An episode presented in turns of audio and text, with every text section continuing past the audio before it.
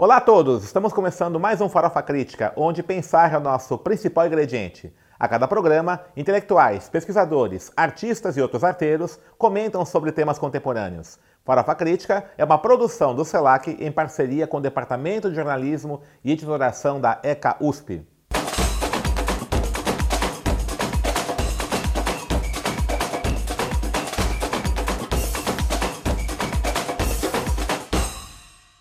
Farofa Crítica de hoje recebe Edson Roberto Jesus, professor de jornalismo da Universidade Cidade de São Paulo.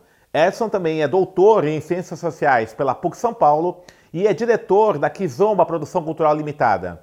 Edson Roberto, estudioso do samba, foi um dos produtores da Rua do Samba Paulista. Edson, obrigado por ter aceito o nosso convite. E o Vinícius Moraes disse que São Paulo é o túmulo do samba, né? O poetinha estava bêbado, tinha razão. Pergunta inu... quase inusitada, né? Quase ninguém fala disso, né? Uhum. Eu já ouvi também dizer que ele nunca disse isso, nesse uhum. sentido, de que era um túmulo do samba. Mas se ocorreu de fato, ele estava bastante errado. Uhum. Né? Na realidade, São Paulo nunca foi o túmulo do samba, né? E se, nós, se a gente não tem a comprovação contemporânea disso, né? É, inúmeros artistas daquilo que ele chama que é o, a fonte de nascimento do samba, que é o Rio de Janeiro, se fazem conhecido aqui em São Paulo. Certo. É, mas historicamente o samba em São Paulo tem registro desde o final do século XIX uhum. é, e mais particularmente assim a partir do século XX. A cidade de São Paulo ou o estado de São Paulo? No estado de São Paulo você tem, nós precisamos pensar o seguinte, né? Uhum. Que, que, que samba que nós estamos falando, né? Uhum. É, porque a origem, as raízes do samba, elas são múltiplas no, no, no Brasil. É, a gente tem samba no Rio Grande do Sul, tem samba na Bahia, samba do, do Recôncavo, tem samba em Minas Gerais, tem samba em São Paulo. Essas raízes do samba elas estão presentes nessas várias regiões onde a população negra esteve presente. Certo. Em particular, é, um, um, grupo negro pertencente ao que nós chamamos de grupo banto, né, etno, uhum. etnolinguístico banto. Mas em São Paulo você tem registro dessa presença do negro, por exemplo, na área rural, aqui em São Paulo, e posteriormente, com o processo de uhum. abolição, essa vinda desses negros para a capital. Então você vai ter vários registros dessas manifestações vinculadas ao universo do samba.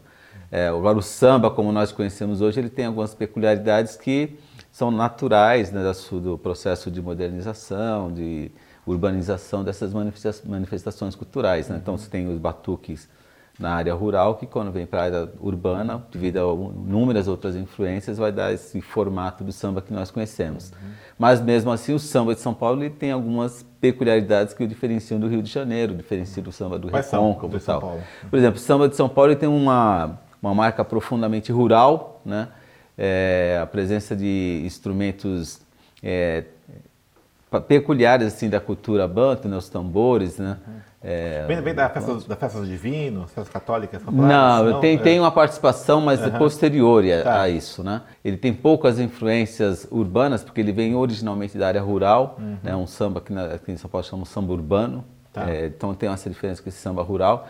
Diferente do Rio, que durante um período maior ele teve é, contato com outras manifestações culturais, né?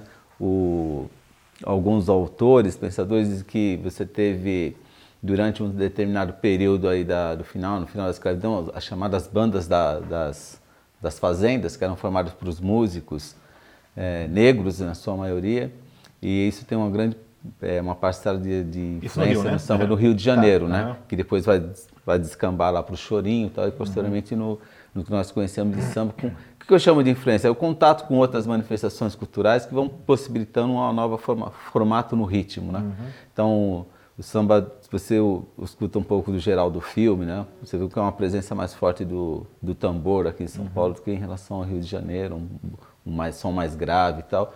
É algo que eu já ouvi Oswaldinho da Cunha falar assim, ó, se você ouvir né, com bastante atenção as baterias das escolas de samba, você percebe as nuances entre a bateria, an, antes, né? Uhum. As nuances entre a bateria do Camisa Verde e Branco e a do Vai Vai, por certo. exemplo. Uhum. Então tem, tem essa, algumas diferenças em relação a isso. E esse formato escola de samba veio de onde? O formato, o formato, é... o formato é carioca. Carioca, tá. É carioca. Uhum. É, tradicionalmente em São Paulo, né, o, os cordões, né? são os cordões carnavalescos. Tá. Tem um, um, formato um tanto diferente, né?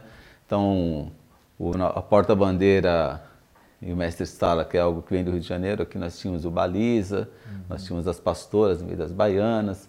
É, tem algumas formas de organização do, do cordão. Né? O cordão tinha uma participação de é, instrumentos de sopro, certo. Né? que eram bastante diferentes do Rio de Janeiro. Então, assim, as origens do samba de São Paulo estão vinculadas a isso. Uhum. Né? O primeiro cordão lá, o cordão carnavalesco da Barra Funda, fundado pelo seu Dionísio, ele tinha essas características. É, mas São Paulo, na década de 60, abdicou desse modelo e adotou né, no processo de oficialização do Carnaval de São Paulo uhum. é, o modelo do Rio de Janeiro. E por que aconteceu isso? Aqui em São Paulo, assim, o samba em São Paulo sempre sofreu muito com o processo de discriminação e perseguição, vamos dizer assim, política, né? É. Mais que no Rio de Janeiro? Mais que no Rio de Janeiro, não sei uhum. dizer, mas tá. eu sei que é algo bastante uhum. presente, né? Você tem lá o Zeca da Casa Verde já na década de, de 20 já falava né, que quando os cordões desfilavam, as pessoas atiravam cândida e cimento branco né, dos prédios sobre os cordões. Uhum. Né? Então, assim, ele fala assim, ó, os cordões não discriminavam ninguém, todo mundo podia participar, uhum. mas uma boa parcela da população branca não participava e essa é uma reação é, da população, mas que também se registrava em relação ao poder público, né, que também delimitava as áreas de, de participação dos negros na cidade de São Paulo, né? É algo que fica bem presente quando você tem aquele processo de modernização da cidade já no, no, no século XX, no início do século XX, que a gente chama da Belle Époque paulista, né? Você tem, por exemplo, a destruição do, da Igreja do Rosário, ela é mudada para o Lago do uhum. Paissandu, é um dos, dos elementos, né? Bem como é uma forma também de você é, informar para a sociedade o que era aceito como uma cultura é, legítima da cidade de São Paulo e aquilo que não era considerado legítimo. É, e essas organizações elas vão, com o tempo, é, tentando imitar algumas coisas do Rio. Por exemplo, nossa primeira escola, organização teu nome de escola de samba, foi uma escola aqui da Pompeia, tá. que não era eminentemente negra, né? mas ela só tinha um nome. Né? Escola de samba mesmo em São Paulo é a Lava Pés, que se organiza como escola de samba no primeiro momento. É na Liberdade, né? Na Liberdade, ali na é. Baixada do Glicério, uhum. que são as regiões que características de concentração da população negra no início do século, né? Barra Funda, é, o Bexiga, Bexiga e Liberdade. E Liberdade né? ali na Baixada do Glicério. Uhum. Então ali também tem as escolas, né? Camisa Verde, Vai Vai, Lava Pés, uhum. né? que são é, agora, esse modelo na década de 60 foi um momento ali, foi até comandado por um, por um jornalista, o Moraes Sarmento, né, que liderou esse processo de, de, oficialização do Carnaval em São Paulo. Uhum. E dizem, tem histórias aí, né, que, mais ou menos engraçadas ou não, que diz que não tinha um regulamento na hora e pegaram do Rio de Janeiro e, ah, tá.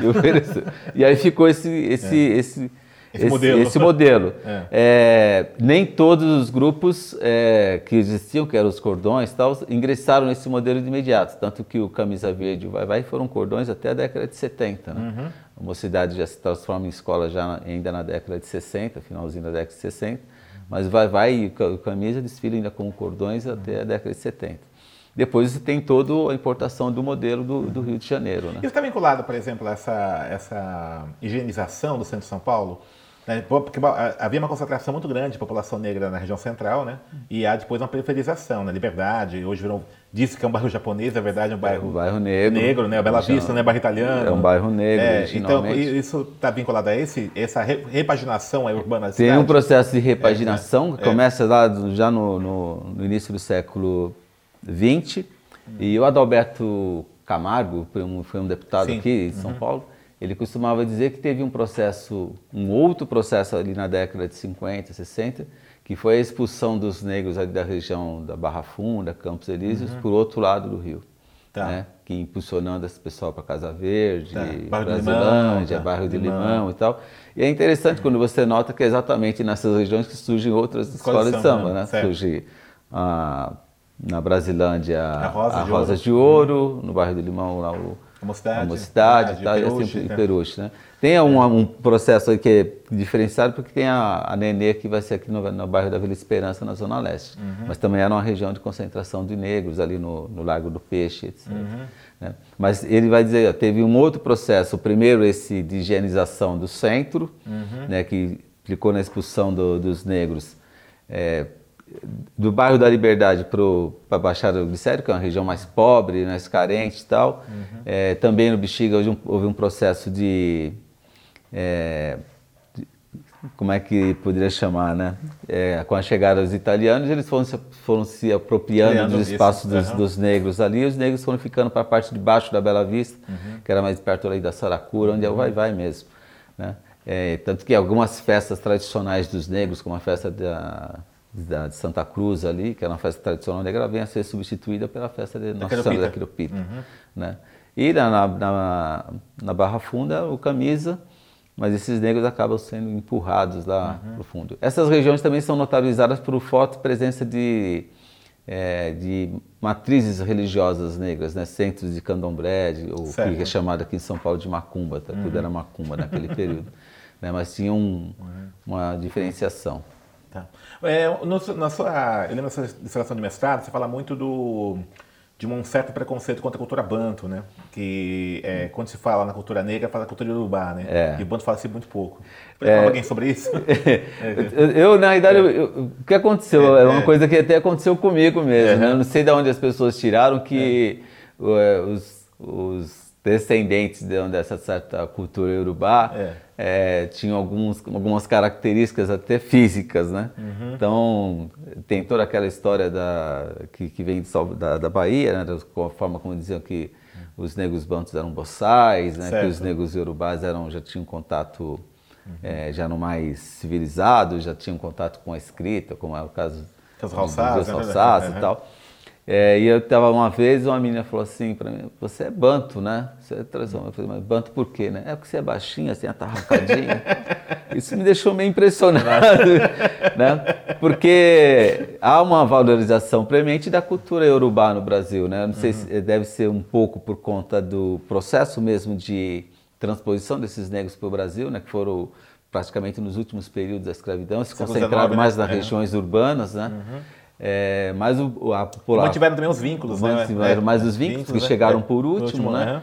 Mas os bantos são fundamentais para você entender a cultura brasileira, né? uhum. né? São é, considerados por muitos autores como aqueles que de fato promoveram a interiorização do Brasil e também certo. da língua portuguesa, né? Uhum. Porque os bantos foram onde muitas pessoas não foram. Então você tem Desde o Amazonas ao Rio Grande do Sul, a população, a cultura banto está presente. É, então a tecnologia, né, é, tem, empregada, né? tem, é. desde a questão da tecnologia, a questão das uhum. manifestações culturais, fala de Congada, fala de Moçambique, uhum. fala do do, da, do batuque no Rio, de, do, do, Rio Grande do Sul, da batuque de São Paulo, é, batuque de umbigada, uhum. da dança de, de pares na, uhum. na região lá, isso tudo é influência da cultura E samba banto, é uma palavra banto, né? né? E o samba também é, uma é. palavra banto, né? E, e é. engraçado porque ele tem algumas é, peculiaridades dessa é, tradição cultural, também que vão, alguns autores que vão, ou pesquisadores que foram à África e perceberam que em algumas regiões onde tem essa, essa manifestação cultural banto, em Angola, no uhum. Congo e tal, a umbigada é presente como era presente aqui certo. no Brasil. Né? No eu, estive, é, eu, estive, recentemente em Angola, recentemente, dois anos atrás, né? E os angolanos falam muito assim, né? Que o, a cultura brasileira negra é uma cultura de base angolana, né? É uma parte banto lá, né? Eles entendem porque o Brasil rejeita essa vinculação com Angola, né? Eles chamam o Brasil como o irmão rico que abandonou o irmão mais o irmão pobre. Mais pobre. Engraçado. irmão mais novo rico que abandonou.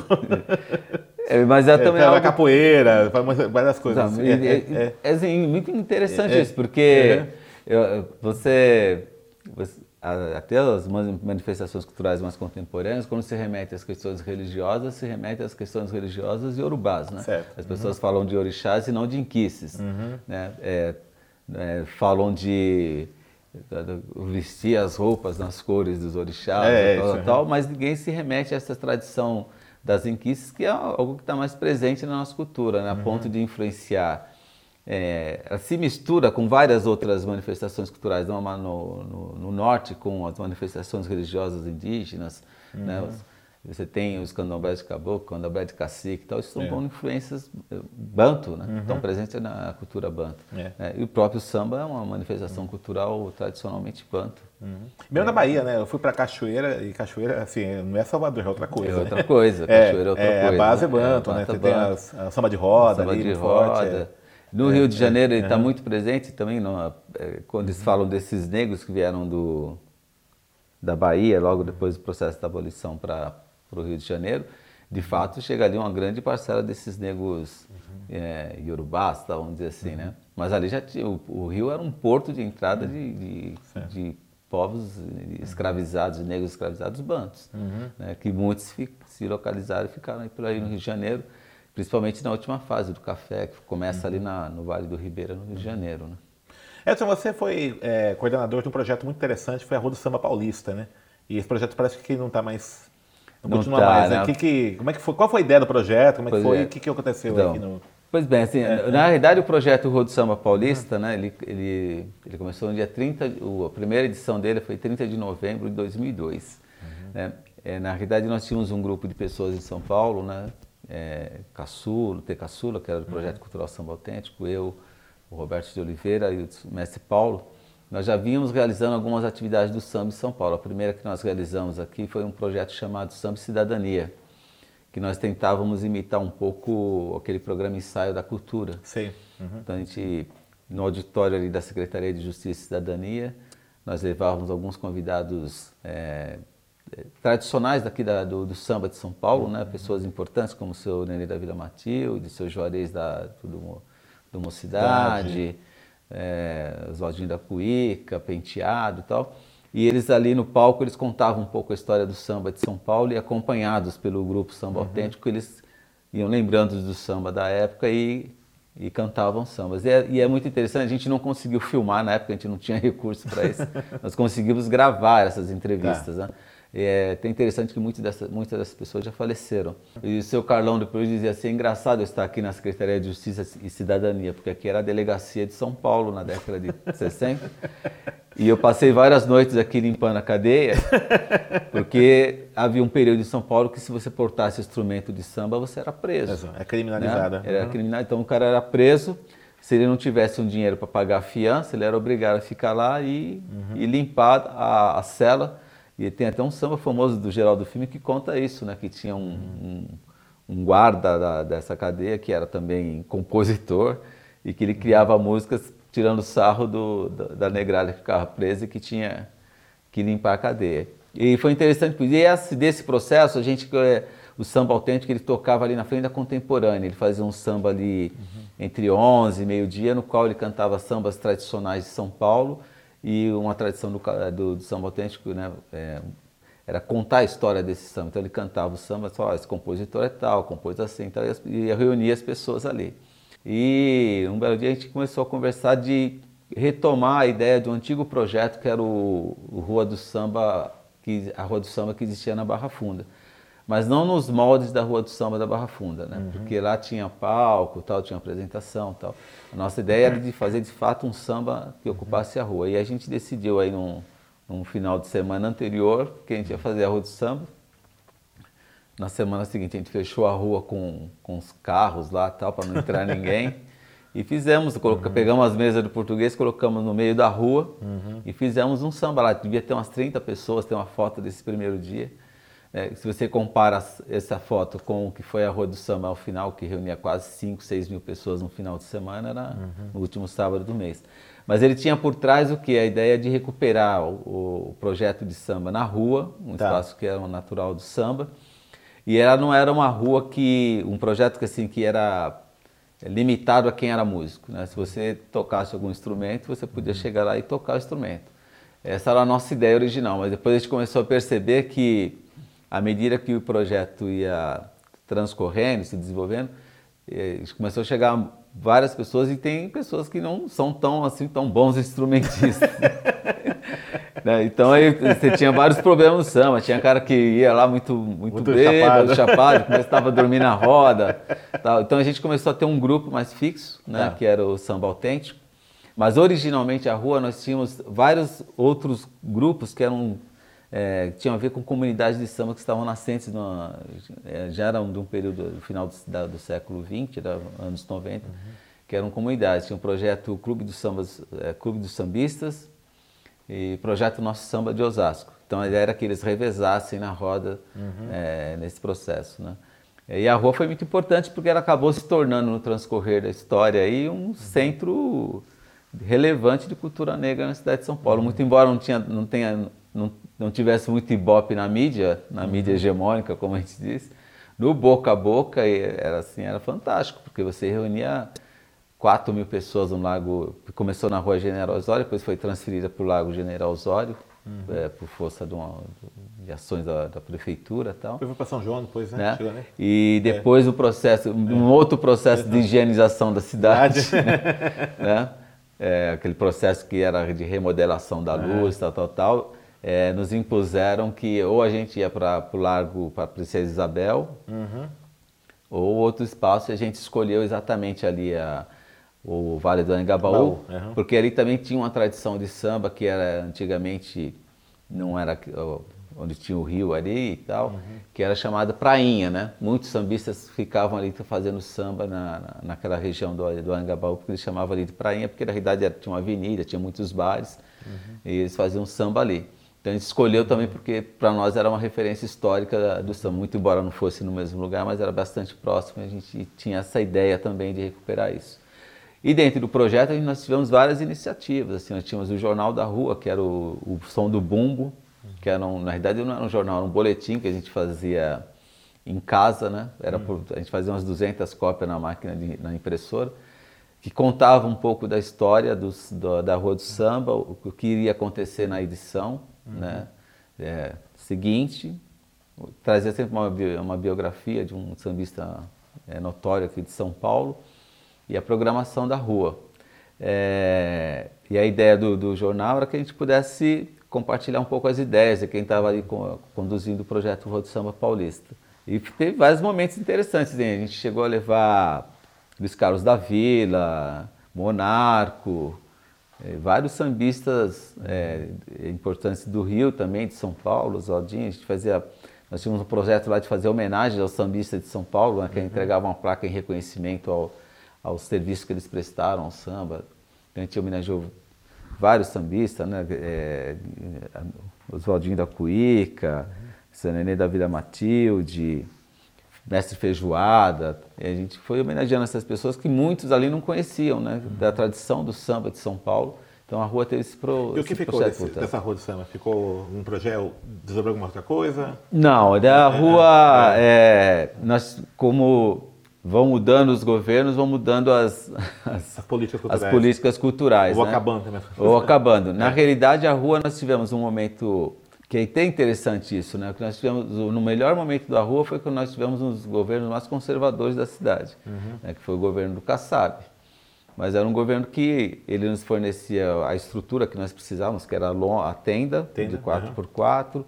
é, o, o som, som, que vinha do AMB e as grades para a gente cercar o espaço e tal. Uhum. E o resto não tinha nenhuma intervenção da prefeitura. Uhum. Então, também, você encerrando, você quer fazer um mexendo dessa dissertação, essa tese, doutorado? Está na PUC, né? Está na PUC, né? É, na verdade, as duas foram, é. no, foram, foram na PUC, né? Foi o, o mestrado foi é, chama Herança de Resistência, né? o samba na cidade de São Paulo na virada do século XIX para o século XX. Uhum. A ideia de mostrar como é que o samba ele foi um elemento funda fundamental no processo de organização da população negra de São Paulo, como uhum algo de um elemento de resistência.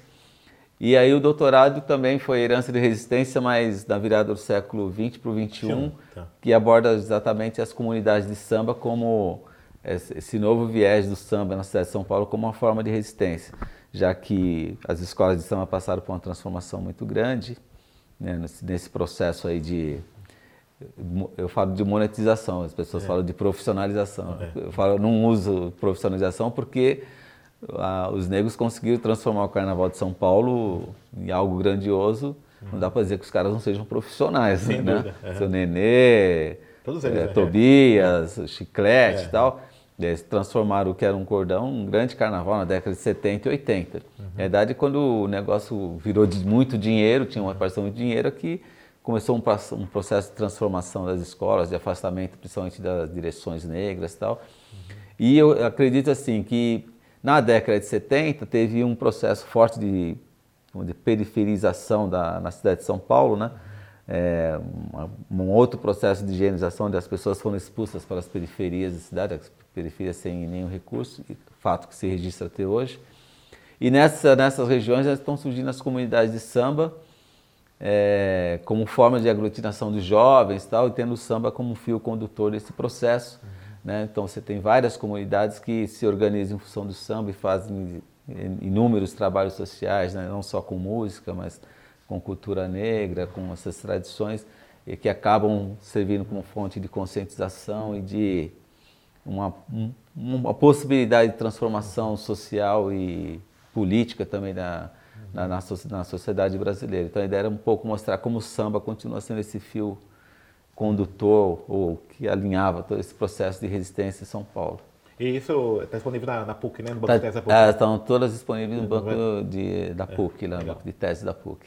Beleza? É o que eu agradeço o convite e estou à disposição aí para os debates. Obrigado mesmo. Eu que agradeço. Então, para a Crítica, hoje entrevistou o professor Edson Roberto Jesus, falou sobre samba. E para encerrar, uma frase do Cartola. Gosto de fazer samba de dor de cotovelo, de mulher, de Deus e de amor, porque eu acho isso importante. E no final isso acaba sendo importante. Até a próxima.